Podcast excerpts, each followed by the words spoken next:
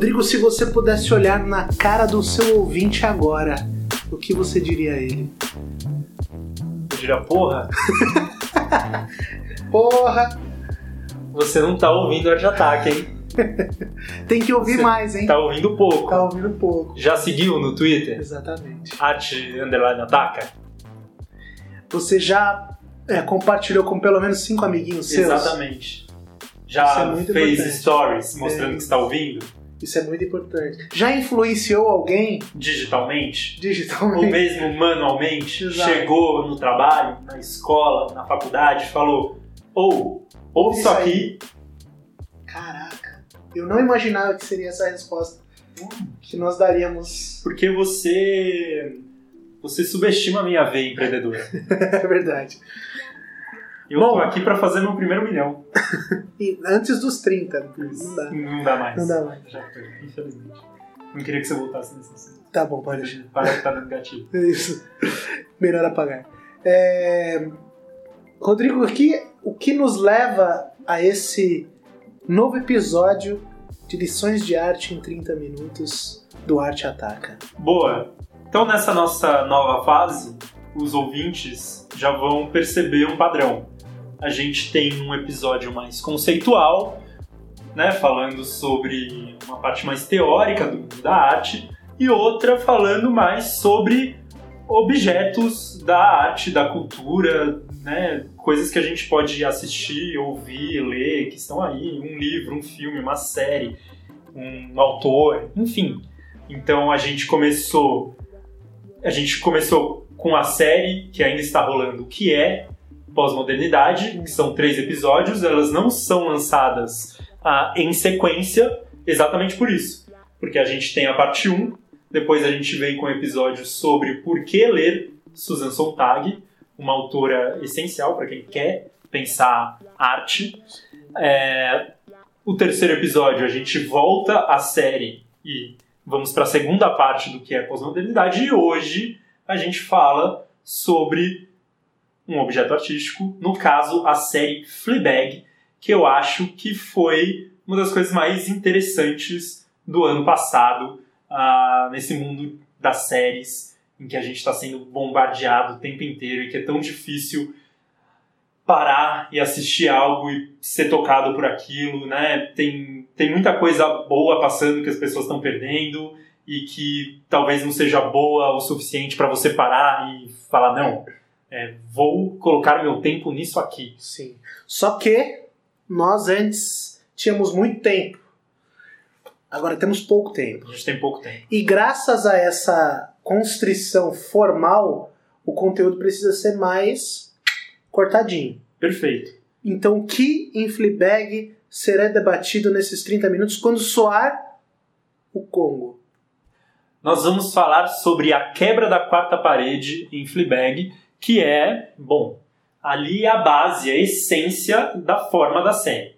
Né? O, o que torna a série, o que dá o, que, o diferencial da série em sua forma, né? A gente pode discutir roteiro, pode discutir a capacidade da Phoebe Waller-Bridge de criar diálogos, de criar situações ah, engraçadas e dramáticas ao mesmo Absurdas. tempo, absurdas. Mas, na sua forma, o que mais chama atenção é exatamente a quebra da quarta parede. Então nós não vamos discutir a série em seu todo, não vamos aqui, na hora que der o sininho a gente não vai começar a falar de Fleabag, a gente vai partir dessa quebra da quarta parede, o que isso significa, o que é isso primeiro, né? O que isso significa na série ou outros lugares que a gente vê isso, e sobrando tempo a gente pode entrar em outras coisas da série que chamam a nossa atenção. E aí? Soe? Então, sou o gongo. Caio, o que é quarta parede? Quarta parede é aquilo que vem antes da quinta e depois da terceira. Mas agora, falando sério, quarta Ah, a parede. gente perdeu 8 segundos É, com essa sua gracinha. Exatamente. Anota no RDS aí. É, quarta parede, ela sempre vem acompanhada com um verbo, que é a quebra, ou quebrar a quarta parede, ultrapassar, transpor a quarta parede. Imaginemos que estamos num teatro. E este teatro tem as três paredes do cenário, né? as laterais, o fundo. E uma imaginária, que é a do espectador. Essa, essa do espectador é a quarta parede porque os atores atuantes, as personagens, não levam em consideração aqueles que estão na plateia. Eles são, de certa forma, é lógico que existem alguns teóricos que inclusive colocam isso em, em xeque, né? Mas aqueles que estão é, olhando, vendo, assistindo, são meros espectadores do espetáculo. E quando a gente fala da quarta parede, a gente fala também do nome de um alemãozinho, que é o Bertolt Brecht, que a minha pronúncia de alemão acaba aí, é, que vai propor ali uma espécie de teatro que quebre isso, que seja uma, um teatro que leve em consideração aquele que está assistindo, mas não só leve em consideração, mas também que a produção dessa arte, dessa encenação, o coloque o espectador como personagem em cena. E personagem não porque a gente vai olhar para o espectador como se ele fosse uma personagem na narrativa, mas sim porque ele é um disruptor de novas atividades no palco. Não sei se isso foi claro o suficiente, porque é uma, uma, um dispositivo, digamos assim, muito interessante do Brecht, porque ele tende a pensar o teatro como agindo e produzindo efeito na realidade do espectador. E essa intervenção para o Brecht era revolucionária e política. Né? Então tem um viés político muito forte. É, entenda, político e não ideológico, porque ele pretende romper e mudar certas, é, certos comportamentos de um espectador paradão lá, observando e só consumindo aquela obra de arte. E isso é importante dizer, porque que eu falo consumindo com todas essas pausas, porque ele está num dilema que é do século XX mesmo, né, de que a obra de arte é uma mera, um mero entretenimento ou um mero, é, uma mera utilização para estetização da política e todos os debates que podem ser travados e que nós travaremos em outros é, episódios entre o que é o político e o que é o estético artístico.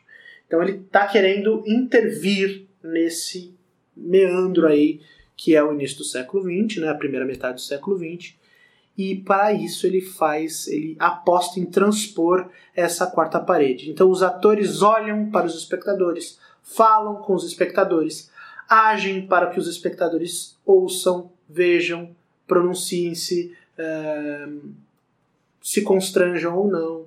Então tem uma função ali importante daquele que era antes estava vedado por uma parede, agora está sem essa parede. Então deixa eu retomar historicamente. O teatro remete né, até a Grécia Antiga, mas ali você tem um teatro sendo feito em espaços abertos. É, ao longo do tempo, esse espaço do teatro vai cada vez mais uh, se fechando ou seja, indo para espaços mais fechados, é, se encaixotando. Então, essa ideia de que você tem ali uma parede de trás, duas do lado e uma na frente são seriam as quatro, quatro paredes. É, com a evolução do espaço teatral, a ideia de a, a inauguração de um fosso, por exemplo, o espectador vai ficando cada vez mais longe desse do do, do ator, né? da atuação do espaço cênico. Do mise-en-scène. Perfeito. É, Para a estética naturalista marcada pelo Emile Zola, por exemplo, é, essa ilusão de que o que o espectador está vendo é uma realidade é muito importante. Ou seja, aquilo ali está acontecendo, então não faz sentido o ator falar comigo. Então existe essa quarta parede. Eu, o espectador é como se ele tivesse acesso a uma fechadura nessa na porta de um, dessa parede em que ele consegue enxergar o que está acontecendo. Então a, a presença dele não é a suposta, digamos assim. Ele não é Você foi muito antiquado nesse seu exemplo. É como se fosse um Big Brother. Ele conseguisse ver numa, de uma Uhum. É que eu tô falando de um bagulho de 1900 e... uma fechadura. O nosso Bom, ouvinte não sequer consegue nem ver sabe o que é uma uma fechadura. O que é Ele abre tudo com... com a Dedo, digital?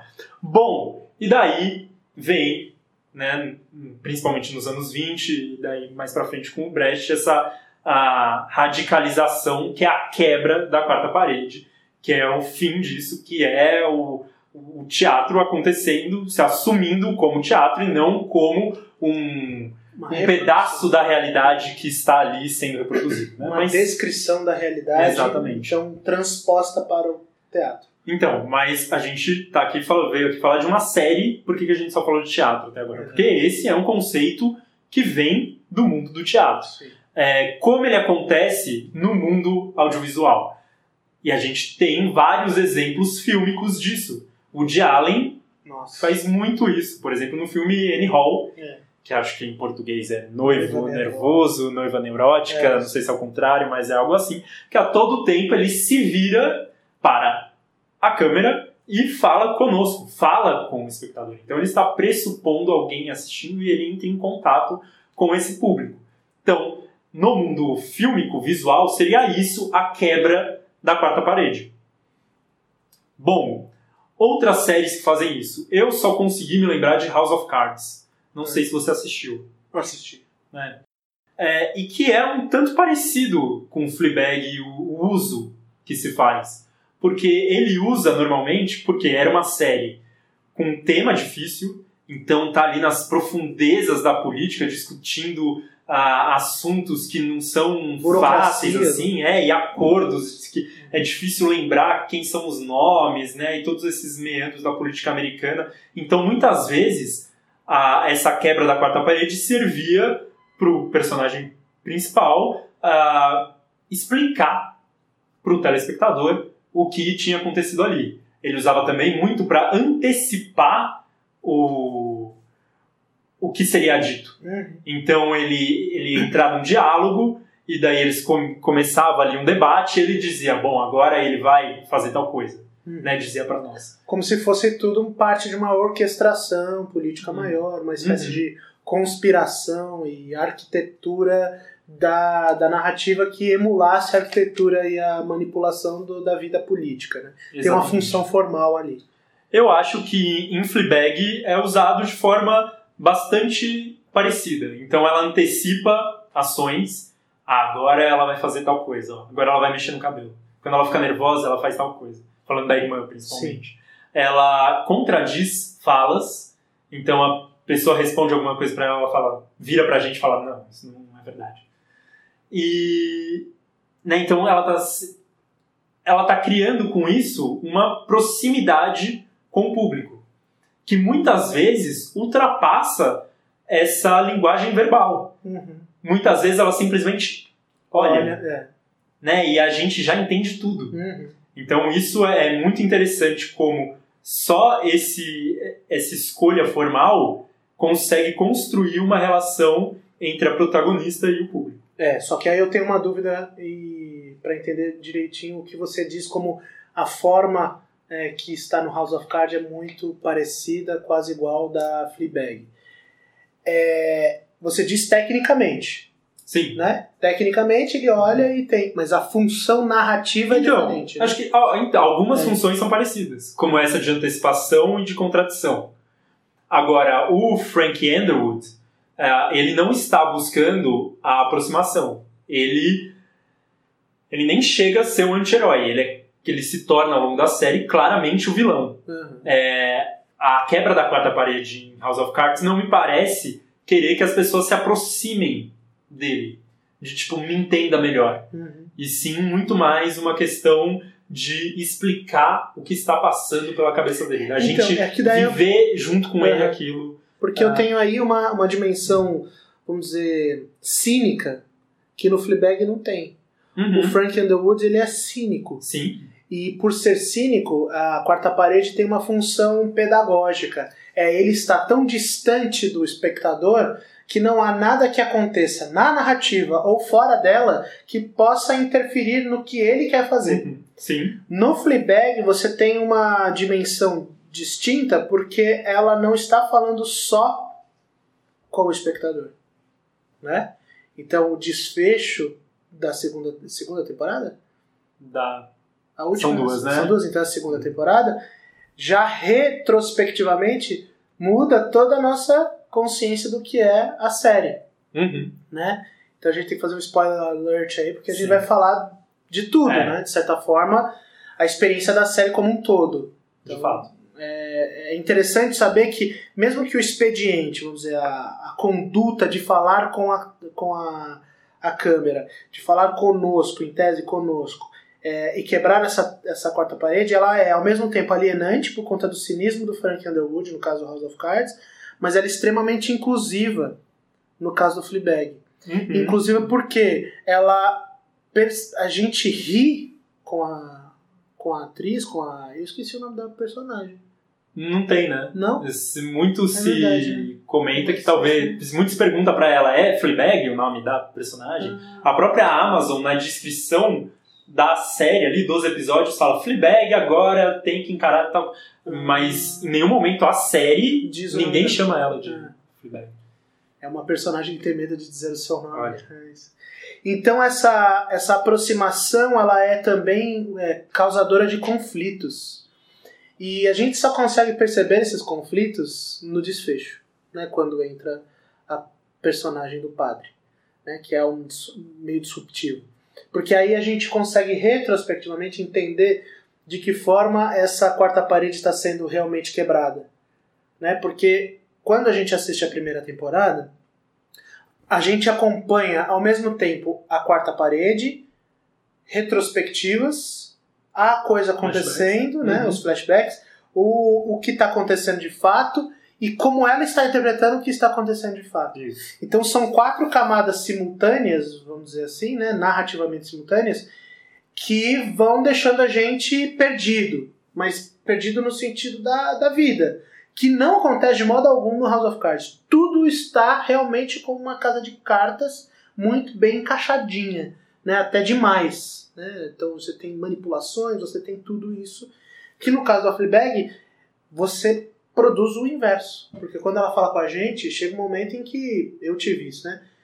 Eu não sei se ela tá falando a verdade no real, se ela não lidou bem com o que aconteceu no real, Uhum. ou se o que aconteceu no passado interfere nos dois.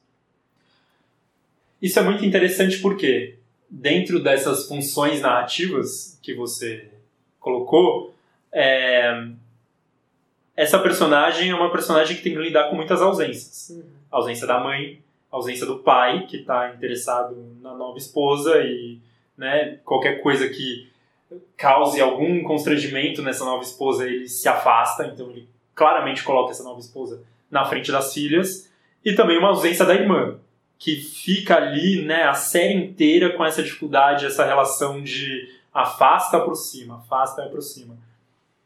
Me parece, e daí tem a ausência da figura principal dessa ausência, que é a amiga. Uhum. Então ela acabou de perder a amiga.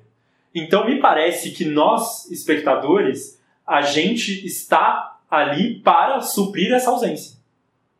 Principalmente dessa amiga e, ah, indiretamente, desses outros personagens da vida dela. Uhum. Não tem qualquer outro personagem na série, a única que tinha era a amiga que morreu, que faça esse papel que a gente faz, que é de entendê-la, de ouvi-la, de conseguir conviver e não julgá-la. É, o que mais me deixa interessado nesse, nessa quarta parede que ela produz é que ela, de fato, ela não quebra, né? Se você a gente for parar para ver, a câmera ela é uma personagem da narrativa no desfecho. Então ela veda de novo o, o que é essa eh, essa quarta parede. A gente não é um espectador é, ativo, né? Em nenhumas, né? Em nenhuma delas, inclusive, né? Mas, é, por exemplo, no de Allen você tem uma. Você pode decidir se ele tá pirando, se ele tá viajando, se ele tá é, errado, se ele tá certo, se você tem razão ou não. O Frank Underwood é a mesma coisa, mesmo que isso não faça diferença.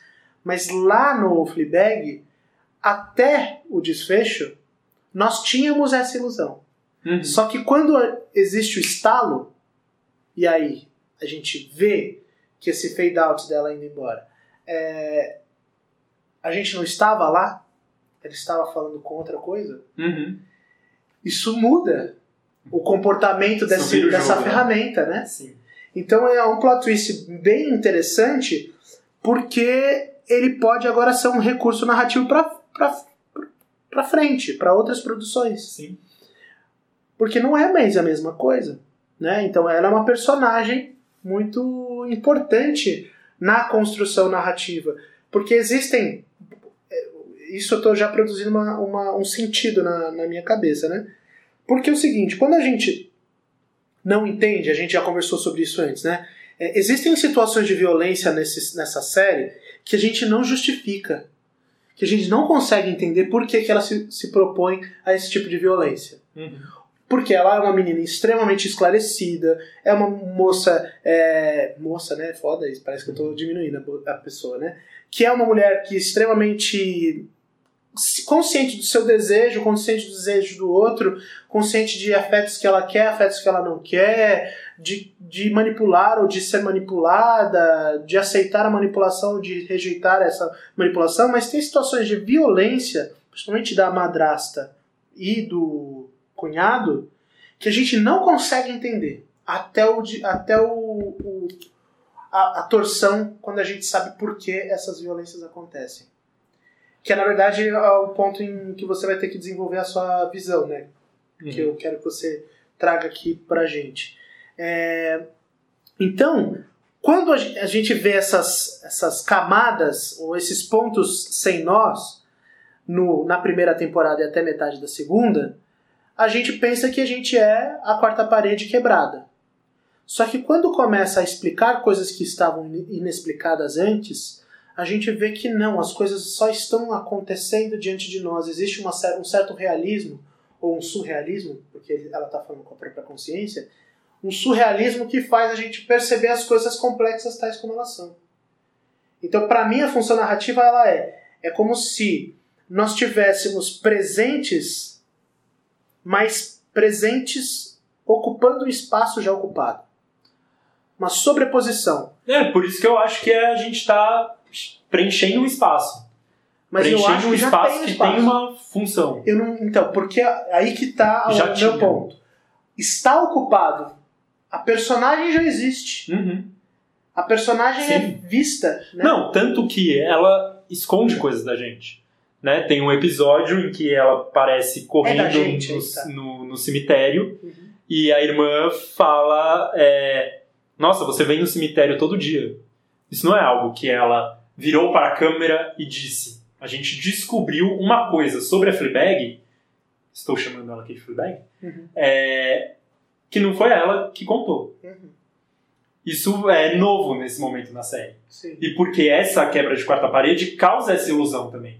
De que ela tem, primeiro, total controle. E segundo, de que a gente tem um controle. De que a gente. Bom, se ela está falando com a gente, se ah, ela está vivendo em relações familiares, relações sexuais, e é pra gente que ela vira e comenta, então a gente sabe de tudo. Então não há nada que tenha passado despercebido ou não dito. Por isso que eu falo que não é um vazio que a gente ocupa, Uhum. mas é uma sobreposição. Sim. Porque a gente, quando tem o desfecho do, do último episódio, ou até mesmo quando entra o padre, eles começam a, a, a ter uma relação afetiva mais profunda, inclusive é aí que está né, o, o sinal de amor para a escritora, né, é, para a roteirista, não mais a atriz, mas para a roteirista, está aí, nessa capacidade de enxergar ela falando com, com a gente, conosco, mas que a minha minha tese não, é a tese do, do- da série, né? Que não é conosco, é com a própria consciência, Uhum. Quando tem esse, esses sinais, e esse é um ponto que eu não tinha lembrado, mas você trouxe, e também ele é um dos exemplos, é, se ela não nos falou e a gente descobre por outra pessoa, é porque ela está escondendo isso de si ou da sua própria consciência. E que é o que a gente mais faz na vida. Né? Precisa de um outro, seja um analista, seja o nosso amigo, seja qualquer pessoa que seja, que nos diga coisas que a gente não fala para nossa consciência. Uhum. Né? Então, essa, essa elaboração para a consciência é a diferença para esse outro ali que vai. É um outro imaginário ou outra pessoa que está ali diante de mim. Então, essas dicas, essas, é, essas coisas que apareceram são meio que rastros para o desfecho. Eu achei isso interessante. Porque, porque eu chamo de sobreposição? Porque quando a gente descobre que ou o padre percebe que estamos lá, mas não, é, não somos nós que estamos lá. Uhum. Mas quando ela fala tchau para aquela consciência, a gente nunca esteve lá. Uhum. É como se a gente assumisse a postura do Zola, Sim. de distanciamento, de, de simplesmente de mero acompanha, acompanhamento do- das coisas que estão acontecendo. Então, mas você não acha que isso não.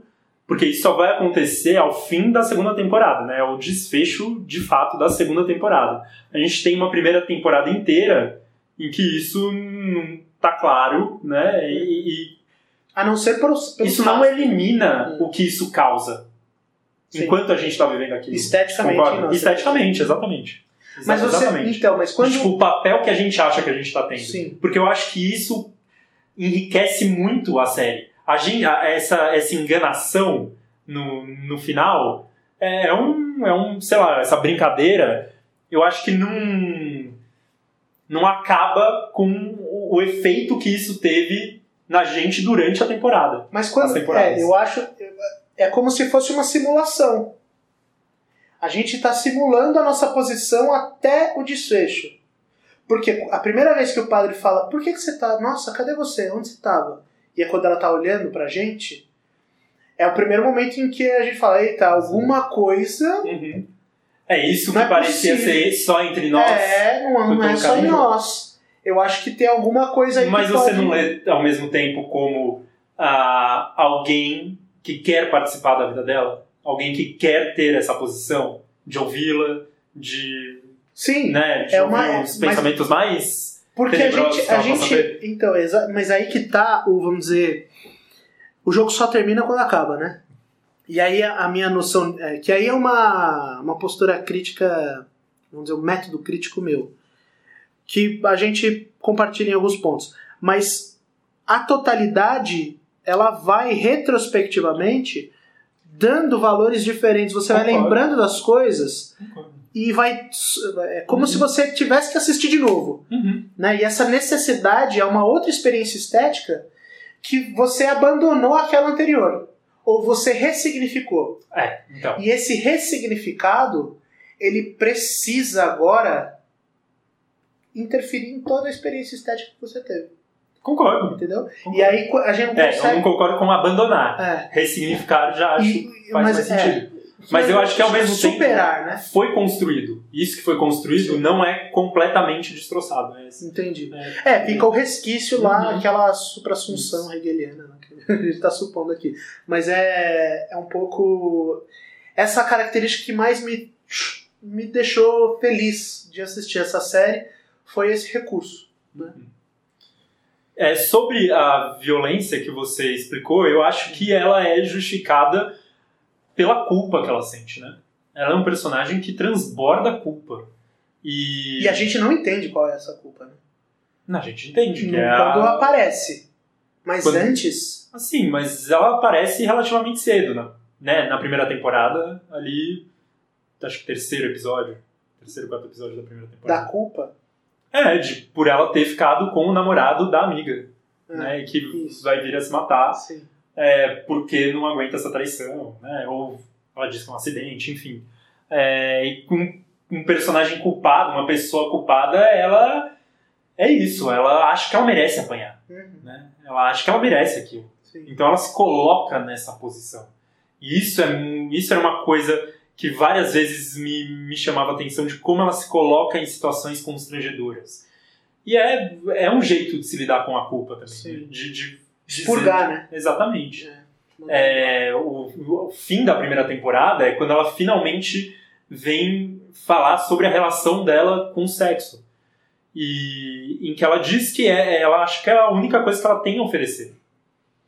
E que daí é muito doido, porque ao mesmo tempo a gente pensa que é uma coisa que ela gosta, é simplesmente alguém que gosta de fazer sexo, seja casual, seja com um companheiro que ela várias vezes chama né, Uhum. de volta, né, ela não aguenta muito a companhia dele, mas chama ele de volta muitas vezes.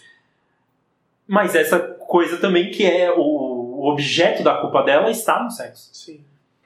Então é, é uma relação quase que doentia. De... Porque, porque é uma verdade assim, né? A gente é, precisa também entender que é, o objeto de culpa dela veio por conta de um apetite sexual descontrolado, vamos dizer assim, descontrolado moralmente. Moralmente. Moralmente. É. Não no sentido biológico ou parafílico Uhum. da coisa, mas é, existe ali uma certa continuidade. O que mudou foi a significação desse sexo agora, né? Que é muito mais.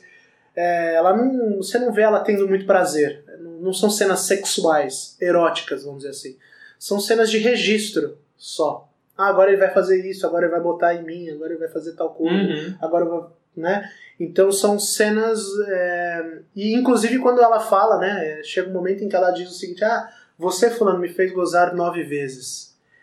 E aí em nenhum momento a gente viveu isso com ela Uhum. e ela nunca partilhou isso com a gente. Então a gente não sabe se ela mente pra gente ou não. Então são relações com, com o sexo muito interessantes, porque elas já antes da culpa já existia esse apetite. Sim, exatamente. Só que Exato. agora ela Por é- aquela é. pessoa, né? Exatamente. Por isso que ou- rolaram algumas leituras erradas, né? De tanto ela como ninfomaníaca.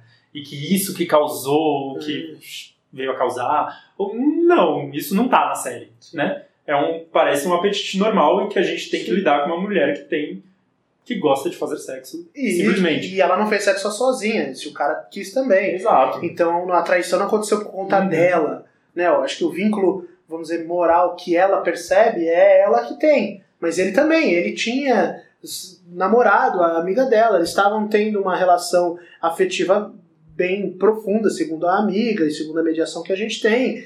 Então ali existe uma certa.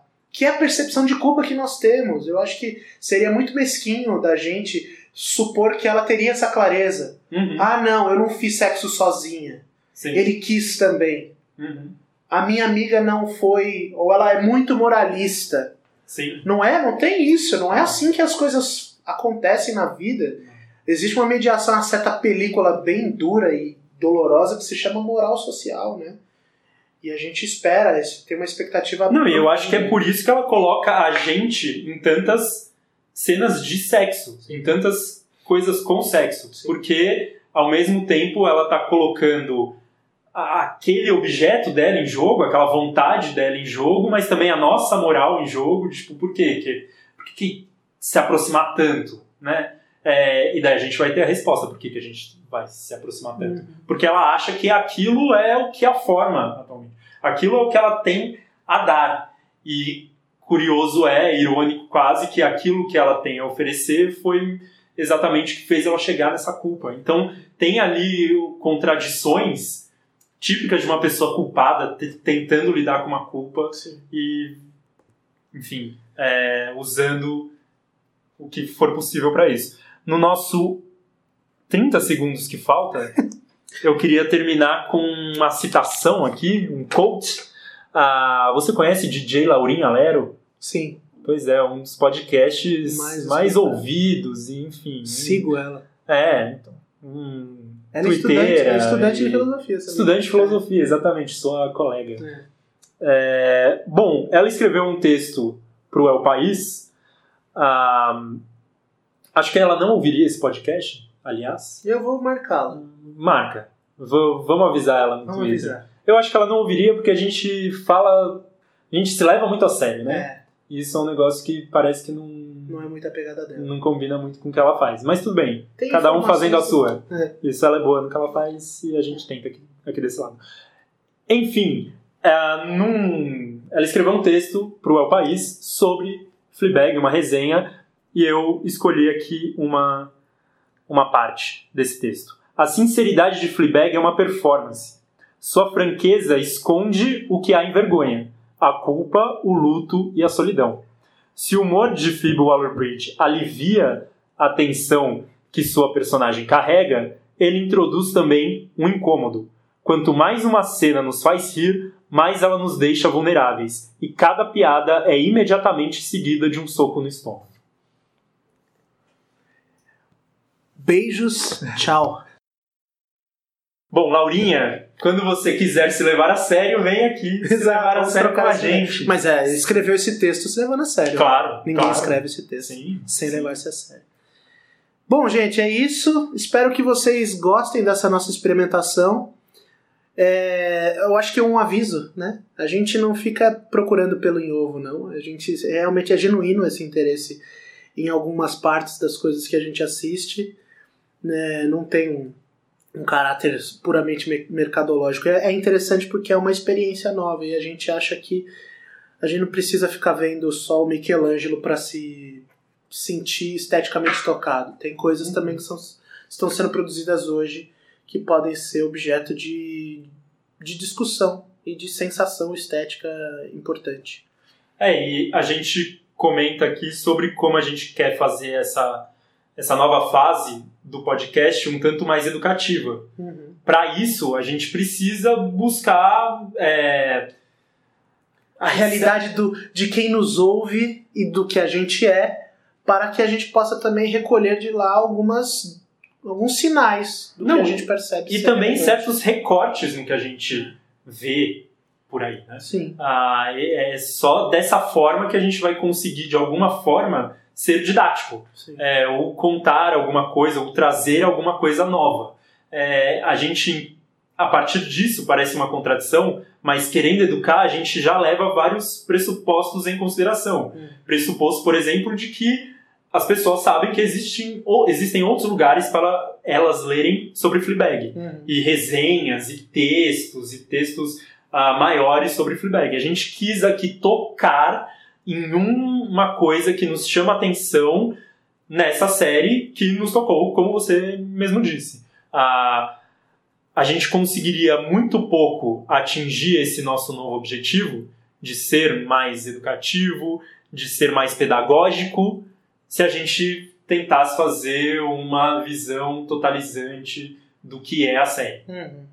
Ficaria muita coisa solta, faltaria tempo, é, ou mesmo a gente falaria muito tempo e as pessoas se perderiam nesse meio do caminho. Sim. Então é uma escolha também para chegar mais nas pessoas e conversar mais com elas. A gente não pretendia aqui ah, ir Dar- até o cabo. cerne da série e explicá-la ao fim, e ao cabo. É isso então. No próximo episódio, a gente termina a série O que é Pós-Modernidade, o terceiro episódio. E o que vem adiante a gente não vai dar spoilers, que é para vocês ficarem curiosos. Uau. Então, até a próxima. Tchau. Tchau.